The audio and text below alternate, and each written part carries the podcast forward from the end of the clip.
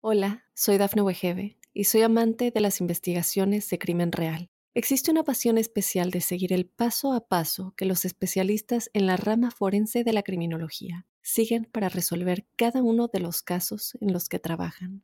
Si tú, como yo, eres una de las personas que encuentran fascinante escuchar este tipo de investigaciones, te invito a escuchar el podcast Trazos Criminales con la experta en perfilación criminal, Laura Quiñones Orquiza, en tu plataforma de audio favorita.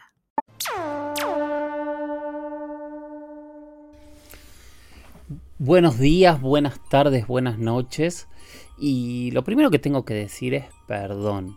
Sé que hace un mes que no grabo el podcast. Espero que sepan entenderme y que hayan podido tenerme paciencia. Quiero contarles que estuve grabando varios documentales que van a salir en los próximos meses.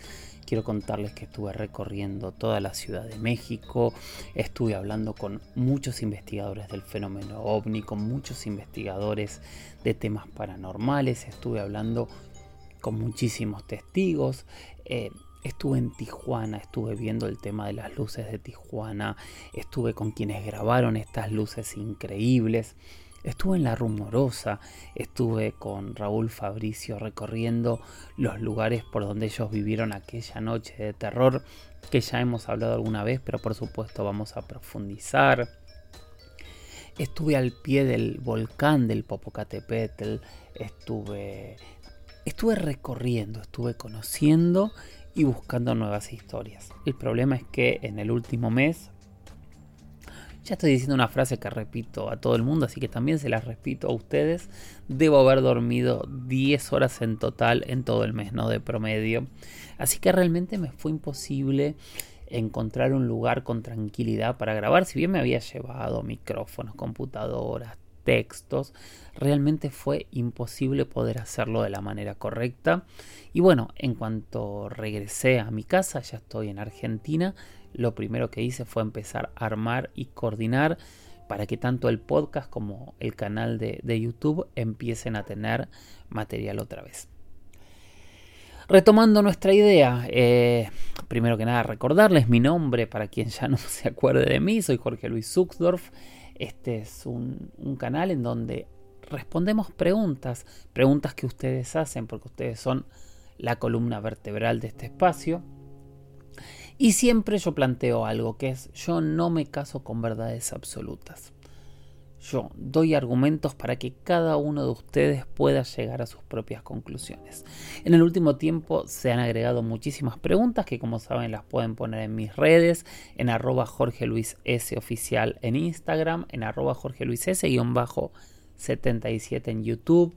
Eh, pueden ponerlas si están escuchando en, en Twitter, quiero decir, arroba Jorge Luis S guion bajo 77 en Twitter.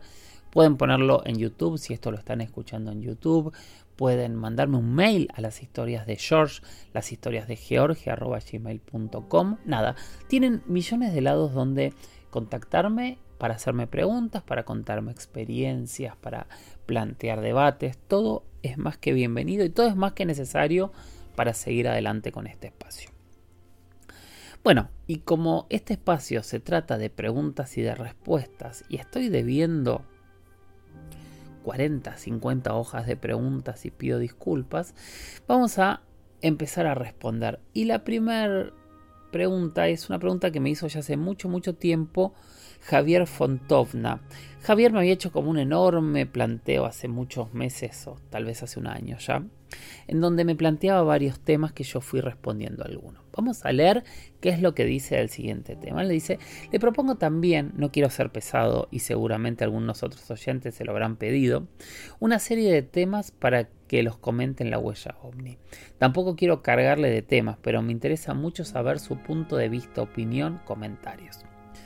Por supuesto que no me estás cargando, no, no, no es este, eh, pesado ni mucho menos. Es todo lo, contrario, Javier. Yo necesito este tipo de, mensajes para poder hacerlo. Entonces sigue diciendo él, los ovnis de los indios Hopi.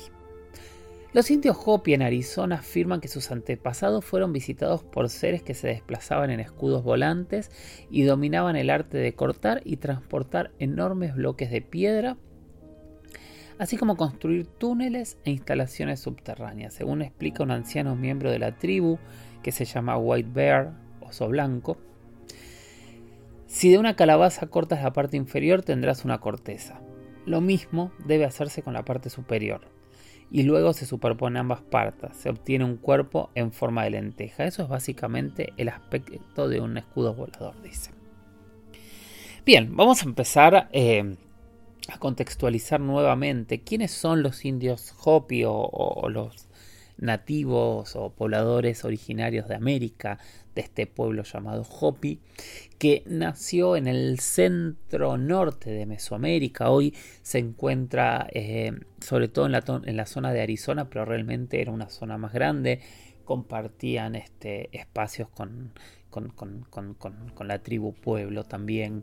Y de hecho es el mismo lugar, y esto es interesante, de donde se supone que nacen eh, los mexicas, los aztecas, ¿no? que después empiezan una especie de, larga caminata de, éxodo hacia su tierra prometida, que la van a encontrar justamente en donde vean el signo, el símbolo, que era un águila con una serpiente en la boca, que justamente hoy es el escudo de este maravilloso país que es México.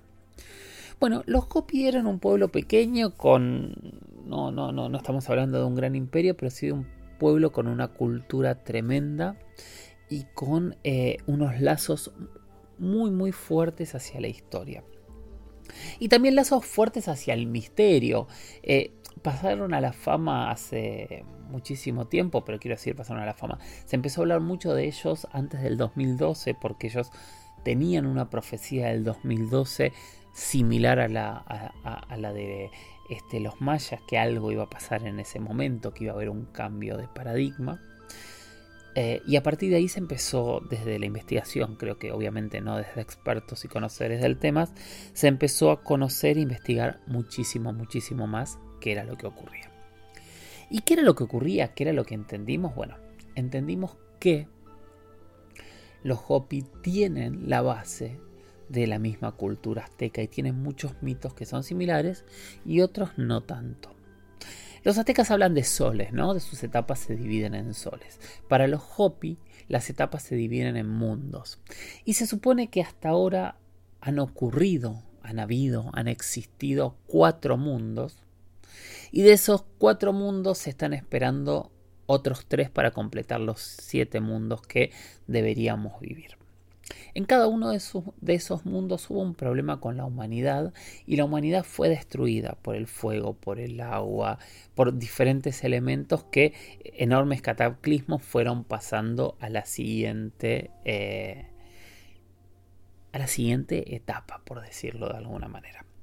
Bueno, hasta acá es un mito de creación que ya lo hemos hablado en el último capítulo, si no me falla la memoria, cuando estamos hablando de mitos de creación, siempre estamos hablando de, dioses que están en el cielo, siempre estamos hablando de, eh, de, creaciones extrañas y de pruebas y, y, ensayos y errores para llegar a la humanidad perfecta, que en este caso se dio, o casualidad, después de, del, diluvio.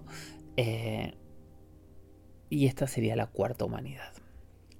Ahora, empiezan a haber eh, diferentes elementos que dentro de los mundos llaman la atención. Porque una, de uno de esos mundos y para uno de los pueblos, los relatos hablan que en realidad los seres de las estrellas los trajeron a la Tierra en estos escudos voladores y también los salvaron de la última catástrofe. Lo sorprendente, lo extraño es que cuando hablas de escudos voladores, hay muchos relatos incluso en la antigua Roma que hablan de escudos voladores, que si quieren lo, lo charlamos en algún momento en más detalles. Pero lo más sorprendente todavía, lo más sorprendente todavía, son las cachinas. Las cachinas son eh, elementos religiosos que tienen que ver con la cosmogonía de varios pueblos de esta región y que podríamos decir que son eh, los espíritus portadores de vida, eh, también son muñecas, también son vestuarios, pero lo sorprendente es que estas cachinas están íntimamente relacionadas con las estrellas. Y de hecho cuando uno ve las, las ropas de las cachinas y parecen una especie de, de astronauta. Es muy sorprendente eh, qué era lo que estaban mirando los Hopi y, de dónde tomaron la base para generar este tipo de elementos. Entonces, eh, hablando en concreto, eh, buscando una conclusión, los Hopi son un pueblo que gran, gran parte de su cultura está basada, está sentada en leyendas que van y vienen de las estrellas. Sus dioses creadores bajaron a la Tierra, bajaron en naves, ¿no? Porque estos escudos voladores claramente son naves, en donde tuvieron interacción con ellos, incluso los habrían rescatado, los habrían levantado, los habrían bajado. Todo esto sorprende bastante a, a quien lee estos textos. Y de hecho gran parte del recuerdo que hay hoy en su religión son elementos que a nosotros nos remiten a viajeros de las estrellas. Eh, y en este caso no me animo a decirlo directamente porque realmente remiten a, viajeros de las estrellas y los relatos y las leyendas hablan de ello. A ver, como decía Javier, ¿cuál es mi opinión de esto? Em, tenemos muchos pueblos en América y tenemos muchos pueblos en el mundo que al final del día nos hablan de seres extraterrestres porque todos estos dioses, ya lo hemos hablado muchas veces, son seres extraterrestres, o sea, un ser que está fuera del planeta por definición es un ser extraterrestre. Entonces, si estas cachinas, estos dioses, estos, eh, cada uno de, los elementos religiosos que tienen los Hopi son eh, y viven en las estrellas, y de hecho hay un relato de que han viajado para llegar al planeta, llevan, llegando cosas en algún tipo de vehículo tecnológico, por supuesto que estamos hablando de extraterrestres. Lo cual puede ser en sentido figurado, dirán muchos antropólogos, muchos escépticos, y sí, realmente puede ser en sentido figurado. Pero es uno de los relatos más vívidos, más sorprendentes eh, sobre la interacción de un pueblo con seres de otros mundos. Y lo interesante que a mí me gusta de los Hopi es que en realidad este este relato, que es un relato de creación, es, una cosmovisión religiosa, no se pone a prueba o no se pone a dudas como se hace con otros grandes imperios y otros grandes pueblos y otras grandes culturas de diferentes partes del mundo, en donde siempre ponemos en duda si tuvieron la capacidad de hacer lo que hicieron y siempre pensamos que estos hermanos mayores les habrían enseñado a generar estas grandes construcciones, a tener sus grandes conocimientos, como si nosotros fuésemos capaces de, generar eh, esos conocimientos increíbles que tenemos y ellos no. Eso siempre me pareció muy injusto. En este caso simplemente estamos hablando de un relato de creación. Y estamos hablando que en ese relato de creación, de manera mucho más explícita que en muchos otros relatos de creación del mundo, se habla de seres de las estrellas. Recomiendo, vayan a los textos, búsquenlos, están por todos lados, lean estos mitos, coméntenlos y si les interesa empezamos a profundizar en cada uno de ellos. Pero hagamos un trato, pónganse ustedes a investigar también, lean los mitos, háganme una devolución y empezamos a seguir investigando y empezamos este camino maravilloso, sorprendente, que es el camino de los indios Hopi. Bueno, espero que les haya gustado. Hola, soy Dafne Wegebe y soy amante de las investigaciones de crimen real. Existe una pasión especial de seguir el paso a paso que los especialistas en la rama forense de la criminología siguen para resolver cada uno de los casos en los que trabajan. Si tú, como yo, ¿Eres una de las personas que encuentran fascinante escuchar este tipo de investigaciones? Te invito a escuchar el podcast Trazos Criminales con la experta en perfilación criminal, Laura Quiñones Orquiza, en tu plataforma de audio favorita. Y hoy nuestra segunda respuesta va a ser para otra gran, gran amiga, que es Marta de Loal Pérez. Ella también me escribió, dice que me escribió el primero de marzo, así que eh, tiene más de un año este texto, perdón Marta. Y Marta me dice, buenos días Jorge, espero que estés bien. Se te echa falta en tu canal de YouTube. O sea, también en ese momento evidentemente tampoco estaba completando. Yo les pido disculpas, pero yo tengo que hacer documentales. De hecho, es es mi trabajo, es de lo que vivo y también lo amo. Y cuando yo estoy en medio de una producción, ustedes entiendan que a veces son 20 horas trabajando entre que preparamos, grabamos, terminamos de grabar, desarmamos, preparamos las entrevistas, escribimos las preguntas, estamos con el equipo que tengo maravilloso, increíble de contenidos y de dirección, armando, pensando, debatiendo, discutiendo, como queremos, y todo eso me lleva gran parte de la vida. Bueno, ella decía, tema propuesto, Richard Hoogland. ¿Farsante o no? Es interesante este programa, me pasa un link. La segunda parte se puede ver como indica eh, en el podcast del programa de RTV. Hay varios más interesantes. De momento, estos me parecen suficientes. Gracias mil por tu trabajo. Bueno, ¿quién es este señor? Richard Hoogland es un autor eh, de diferentes libros eh, que sobre todo tienen que ver con teorías conspirativas detrás de la NASA. Él habla que en realidad es, es uno de los autores que sostiene que tanto en la Luna como en Marte hay civilizaciones, hay construcciones extraterrestres que la NASA nos está ocultando. A partir de esto, este señor ha realizado una carrera y un reconocimiento en donde ha dado y da conferencias eh, alrededor del mundo explicando cada uno de los puntos que él sostiene. El problema o, el primer gran problema que tiene es que em, eh, desde el mundo científico y desde el mundo académico, eh, su, primer planteo es que es una persona que no ha estudiado ninguna carrera que, que sostenga y que pueda eh, generarle cierto conocimiento para hablar de los temas que habla. Es el primer punto en donde, qué sé yo, es cierto, pero también la educación informal a veces eh, suple este punto. O sea, no, no sería un punto donde a mí realmente me llame la atención. Pero por otro lado se generan muchos debates en torno a cosas que ha dicho. O sea, tiene mucha gente que denuncia que le ha robado sus ideas como propias. Eh, y de hecho hay algo que a mí me ha llamado mucho la atención.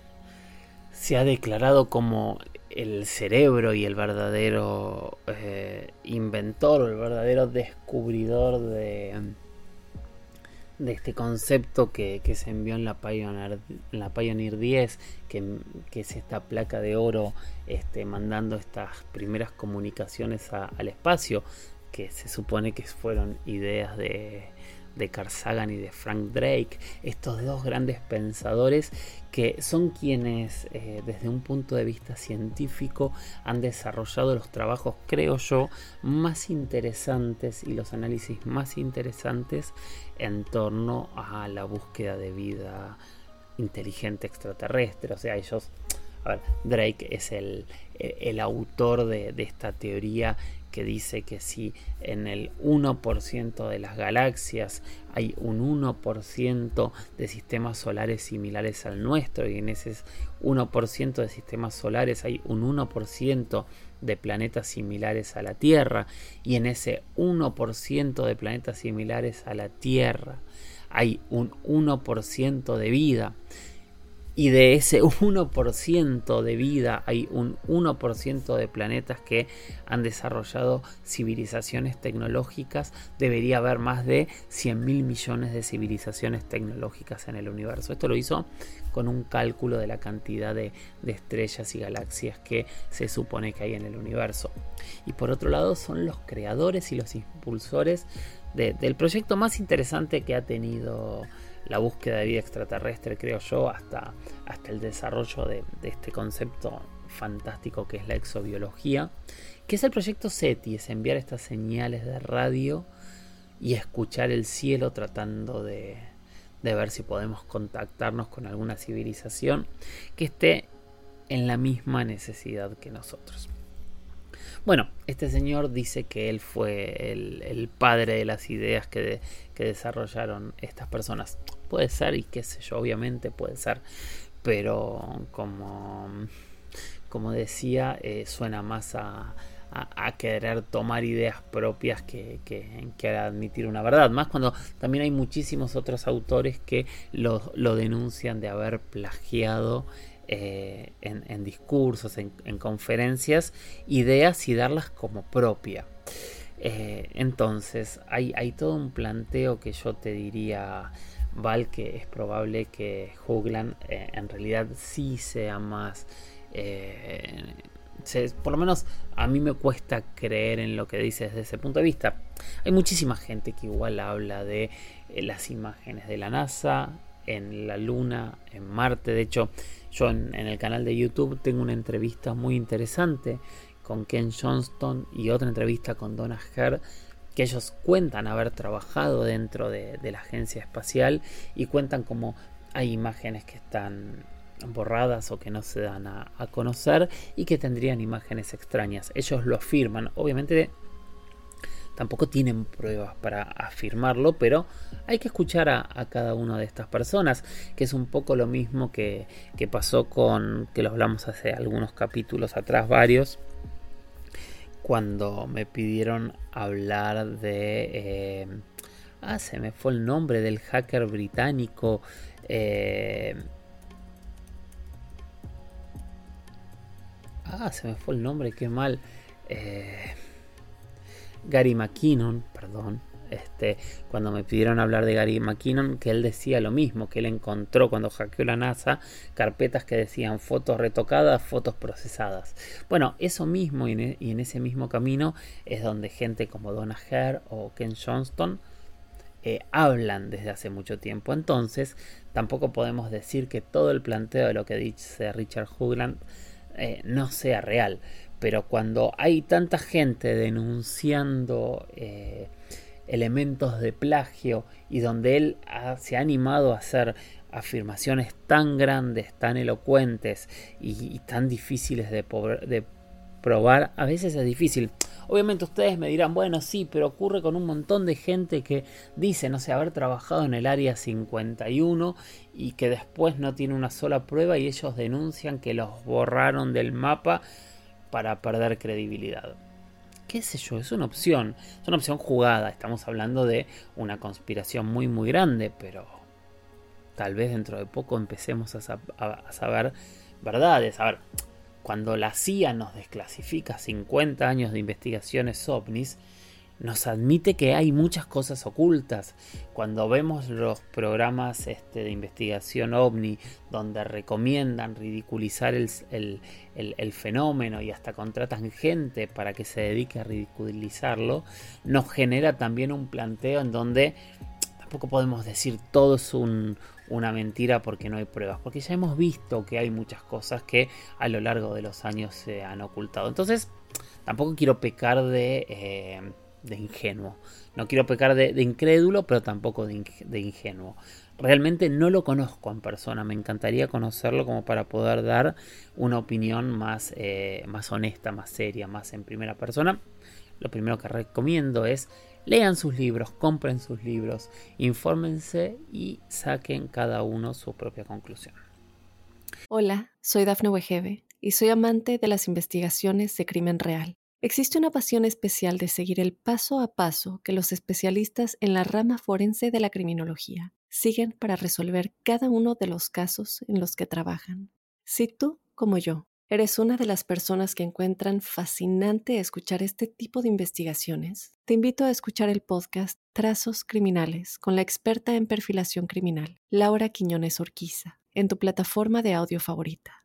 Vamos a ir ahora a dos audios. Uno que estoy esperando hace mucho tiempo. Hace poquito hablé con el doctor Paul Parada, que hacía muchísimo que no sabía nada de él. Y le digo, Paul, todos están preguntando por ti. ¿Podés enviar un audio y contar en qué estás, cómo viene tu vida, cómo va tu investigación, como para compartir algo más en la huella ovni? Y este es el audio que Paul me mandó. Hola, ¿cómo estás Jorge? Buenas, un gusto saludarte nuevamente y bueno, no contarte cómo he estado. La verdad que han sido estos meses de reestructuración en mi vida.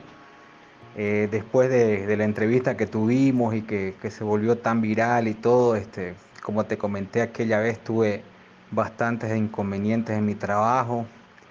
Eh, me pedían que, diga que todo eso era mentira, ¿no? que para evitar dañar la reputación del lugar donde yo trabajaba, porque Aquí los canales de televisión en mi país, como te comenté aquella vez, fue, fue bastante duro la repercusión para mí en este caso, ¿no?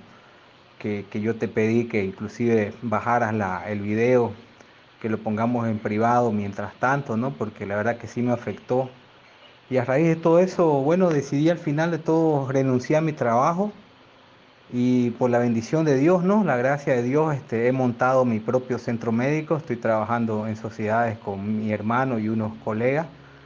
Así que tomé esa decisión, ¿no? Porque la verdad que era bastante incómodo trabajar ya con mis antiguos colegas, no era lo mismo. Y bueno, sigo acá, no he estado tratando de responder miles de mensajes que he tenido. Eh, la gente me buscó por Facebook, por Messenger, por Instagram, trataron de, de mandarme un mensaje, ¿no? Y, y, la verdad que todo agradezco mucho a todas esas personas que se tomaron un tiempo de, de escribirme, de contarme también sus experiencias. No he podido responder todos, pero he estado de a poco, en mis tiempos libres que tengo, he estado respondiendo y agradecido también ¿no? de los mensajes que me mandan. Como yo te comenté, yo nunca, cuando hice esto, yo solo quería compartir mi, la experiencia que tuve, ¿no? Y mucha gente me, ha mandado también sus experiencias y he quedado, sigo con muchas preguntas todavía, pero con la tranquilidad y la certeza siempre de que todo lo que yo te conté y comenté en la entrevista que tuvimos, todo eso me pasó, ¿no? no busco que la gente me crea. Eh, también he leído los mensajes que te dejan en tu canal de YouTube, en el canal de Johanna, y hay mucha gente que me apoya y otra gente también pues que, que no me cree, ¿no? Y no, tampoco es que me sienta mal, ¿no? O sea, yo arriesgué todo por algo que sé que es verdad y bueno, ahí va, mi vida va tranquila. Te voy a estar mandando lo que quedamos de, los dibujos que voy a estar haciendo, porque me siento un poco más en paz, que, que era también lo que no tenía. Si bien fue bastante revuelto lo que pasó, pero ya está las aguas un poco más calmadas, ya me siento en paz, me siento tranquilo. He estado haciendo dibujos también para enviarte, para que busquemos, ¿no? Y seguir, ¿no? Seguir en lo que quedamos, que es llegar no sé si a la verdad o al final de todo, pero por lo menos tener algunas conclusiones más claras de todo lo que pasó. He seguido escuchando podcast, sigo escuchando podcast para dormir. Y ahí vamos, Jorge, gracias a Dios todo mejorando. Agradezco mucho a las personas que, que siguen escribiendo te siguen preguntando por mí. Con gusto, Jorge, podemos recopilar preguntas de ellos, podemos tener una charla, no sé, no buscar la forma de que también ellos puedan contactarse, que puedan a través de ti eh, puedan llegar sus preguntas hacia mí o las dudas que tengan, ¿no? O hacer una comunidad para, para compartir esto, ¿no? Yo encantado de, conversar con gente que, que, entienda también de esto, ¿no? Porque hasta el día de hoy ya han pasado varios años de esto y sigo todavía, ¿no? Con, con cierto miedo porque la verdad es que el miedo totalmente no se me ha ido, a veces recuerdo lo que me pasó y, y me sigue entrando ese miedo en, en el cuerpo si bien no me pasó nada y estoy bien, ¿no? De salud y todo, gracias a Dios, pero sigo teniendo ese como frío que a veces cuando recuerdo todo lo que pasó. Y siempre va a ser un placer, Jorge, poder conversar contigo, con gente tan entendida y sobre todo profesional, ¿no? Que, que está pendiente y que está constantemente en desarrollo y en información de todo este, este tema que, que no sabemos qué es, ¿no? Sabemos que existe, que está ahí, yo creo que en algún momento llegaremos a la verdad. Encantado, Jorge, de volver a saludarte y yo predispuesto a lo que quieran, las preguntas que te hagan, si te han escrito, te han preguntado cosas, se las respondemos, hacemos una conferencia, una, otro podcast, lo que quieras, Jorge. Nosotros aquí yo encantado. Que tengan buenos días, buenas tardes o buenas noches a la, a la hora que estén escuchando esto. Bendiciones para todos. Dios los bendiga.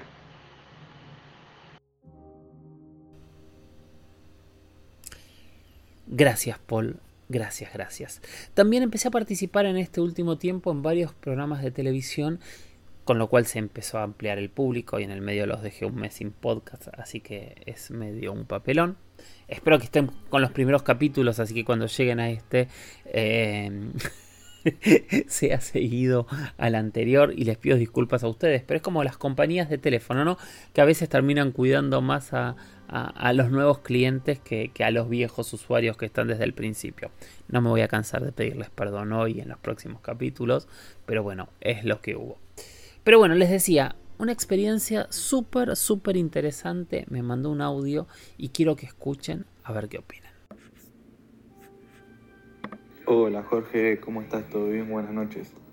Estoy viendo acá a TN y, nada, sabes que eh, me hiciste acordar de algo que, que vimos con mi tía de hace mucho, de hace mucho, o sea, me acuerdo que yo era chico y vi como un agujero negro y me va a quedar grabado para siempre. Y en ese momento, eh, esto es en Avellaneda, en Villa Domínico, y en ese momento eh, teníamos cámara, la Kodak, y no, no le sacamos fotos porque el hecho de, de ver eso así, o sea, vimos 5 o 6 segundos y así como vimos dijimos, wow, y, o sea, no, no dijimos wow, o sea, no me acuerdo qué dijimos, pero entramos al toque adentro, porque lo vimos en el balcón, ¿viste? Del balcón hacia la torre que está enfrente, que es una torre de 10 pisos y arriba lo vimos. Y, y nada, me, me, queda eso siempre en la cabeza, que, que vi un agujero negro. Y no es un sueño porque mi tía también lo vio. Y yo haciéndole acordar, mi tía se acuerda de eso. Pero eh, como re, loco porque es un recuerdo que tengo de chiquito y, hoy en día tengo 25 años y tampoco es que me, afecta, o sea, eh, el, hecho de pensar que hay un agujero negro, ¿no? Pero me, llama la atención de que eh, nadie lo haya visto. Y nada, eso Jorge. Te estoy viendo acá en la entrevista y me hiciste acordar de eso. Justo me estaba comiendo acá y nada que ver, no, no soy mandarle mensaje.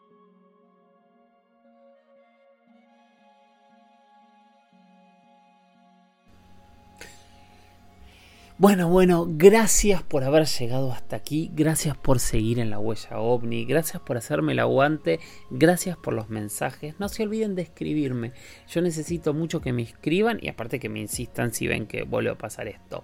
Que me manden sus preguntas, sus dudas, que me manden audios como el que acabamos de escuchar con sus experiencias personales, eh, que me recomienden por dónde seguir. Este espacio es de todos y lo hacemos entre todos. Recuerden, en Instagram soy arroba Jorge Oficial, en Twitter soy arroba Jorge 77 mi mail es las historias de George, las historias de George se escribe arroba gmail.com. Y pónganme seguir si están escuchando en YouTube, si están escuchando en Spotify, en Spreaker, en Apple Podcasts, en Amazon Podcasts o en donde estén escuchando, pongan seguir, así avisa cada vez que hay un nuevo episodio.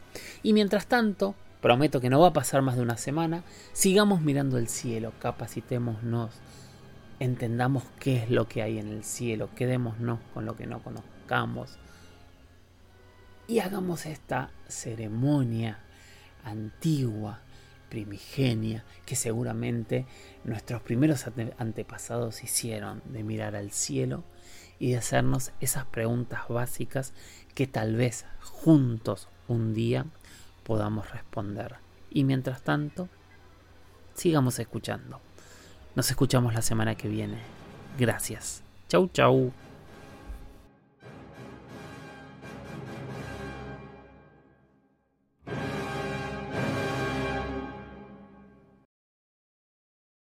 Hola, soy Dafne Wegebe y soy amante de las investigaciones de crimen real. Existe una pasión especial de seguir el paso a paso que los especialistas en la rama forense de la criminología siguen para resolver cada uno de los casos en los que trabajan.